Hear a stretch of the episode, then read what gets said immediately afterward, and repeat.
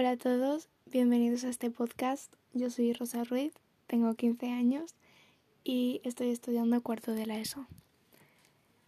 En esta serie de podcast quiero hablar sobre mi manera de pensar y mi manera de ver el mundo y espero que os ayude.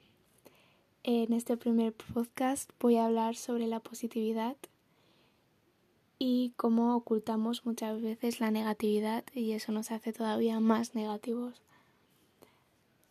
Vale, eh, mucha gente piensa que ser positivo es estar todo el rato feliz, es nunca pensar mal y estar siempre con una sonrisa a la cara, pero en verdad no, la positividad va mucho más allá.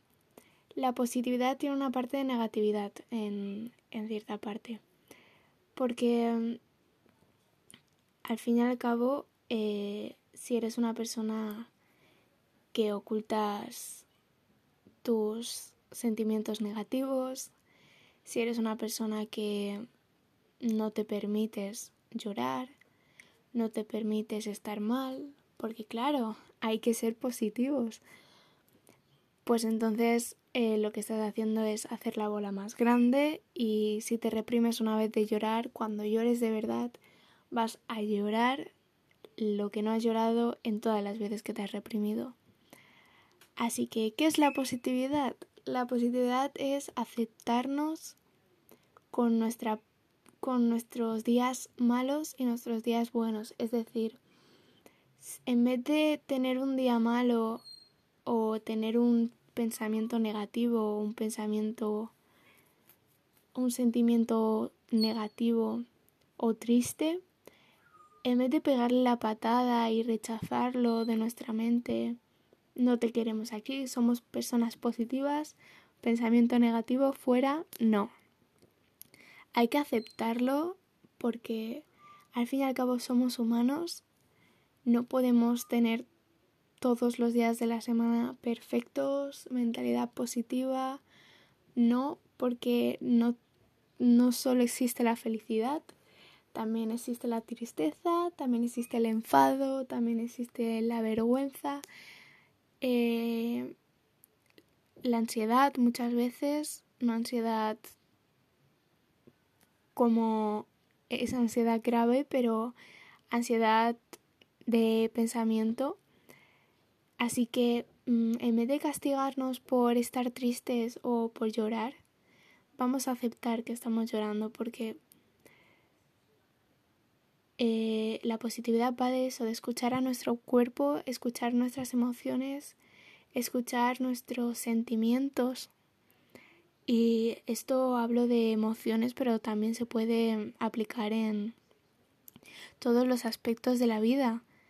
Eh, si, si yo mm, me voy a dormir a las 2 de la madrugada y me despierto a las 6 de la, de la mañana, porque sí, pues en vez de mm, machacarme por haber dormido poco, en vez estar todo el día dándole vueltas a, joder, porque he dormido poco, porque mi cuerpo se ha levantado, vamos a a girar, a cambiar la manera de pensar y vamos a decir, realmente me he levantado pronto, pero si me he levantado pronto es por algo, mi cuerpo ha decidido despertarse.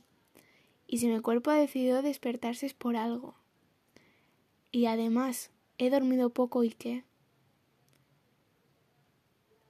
¿Para, ¿Para qué te vas a machacar por haber dormido poco? ¿O ¿Por qué te vas a machacar si te apetece un trozo de chocolate y te lo has comido? Al fin y al cabo, eh, la cuestión es escuchar a tu cuerpo, escuchar eh, cuando tiene sueño, escuchar cuando tiene hambre, cuando está lleno, cuando ya ha dormido lo suficiente. Escuchar a tu cuerpo cuando tiene ganas de llorar, cuando tiene ganas de gritar, cuando tiene ganas de pegarle un puñetazo a, a una almohada eh, ¿por qué no lo vas a hacer? ¿Por qué te vas a reprimir esa ira? Porque al final seguramente conoceréis a alguien que sea muy reservado, pero el día que se enfada, se enfada y, se enfada pero bien. Eso es porque al ser una persona reservada se aguanta la ira durante mucho tiempo y pues eso es totalmente contraproducente porque al final tú lo que buscas siguiendo este patrón de positividad totalmente erróneo, em, lo que estás haciendo es camuflar la negatividad y hacer que se vuelva más grande.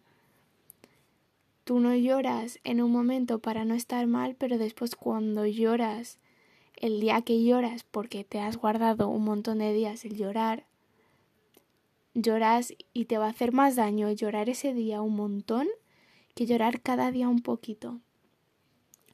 Al fin y al cabo, eh, llorar es liberador. Eh, yo no, no conozco a nadie que después de llorar esté, esté todavía peor que antes. Al fin y al cabo, llorar nos libera.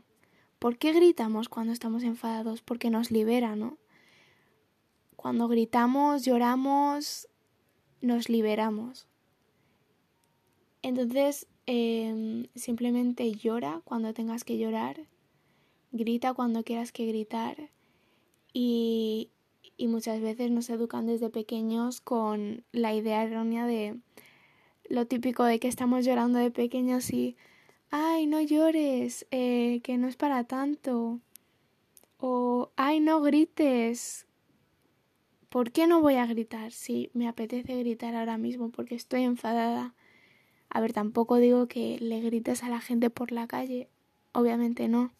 Pero sin hacerle daño a nadie, tú gritas si te apetece, sin molestar a nadie, pero grita. Si te apetece llorar, no, no vas a ser más débil por ello, mm, porque muchas veces tendemos a, a, ver a personas llorar y siempre decimos, ay, es que es demasiado sensible o ay, qué débil eres, no paras de llorar pues no, seguramente esa persona esté mejor de la cabeza que, que otra que no llora en todo el día.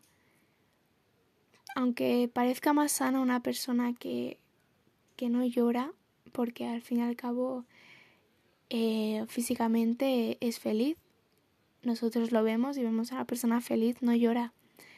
Pero mmm, llorar da paz mental, da te libera, como bien he dicho antes. Así que se, posiblemente las personas sensibles tengan más paz mental que las personas reservadas. Pero seguramente sea una persona reservada porque ha tenido una mala base de educación emocional o resolución de conflictos. Así que, bueno, voy a ir dejando el podcast por aquí. Eh, no tenía pensado que durase tanto. La verdad es que me encanta hablar eh, lo vais a notar. Me, me encanta hablar, me encanta expresarme, así que, bueno, mejor que dure. Eh, si has llegado hasta aquí, muchas gracias. Y como conclusión te digo que escuches a tu cuerpo y que si te apetece mmm, algo, si tu cuerpo te pide algo, escúchalo y, y no lo intentes camuflar, porque al final todo eso se hace peor. Así que bueno, muchas gracias. Adiós.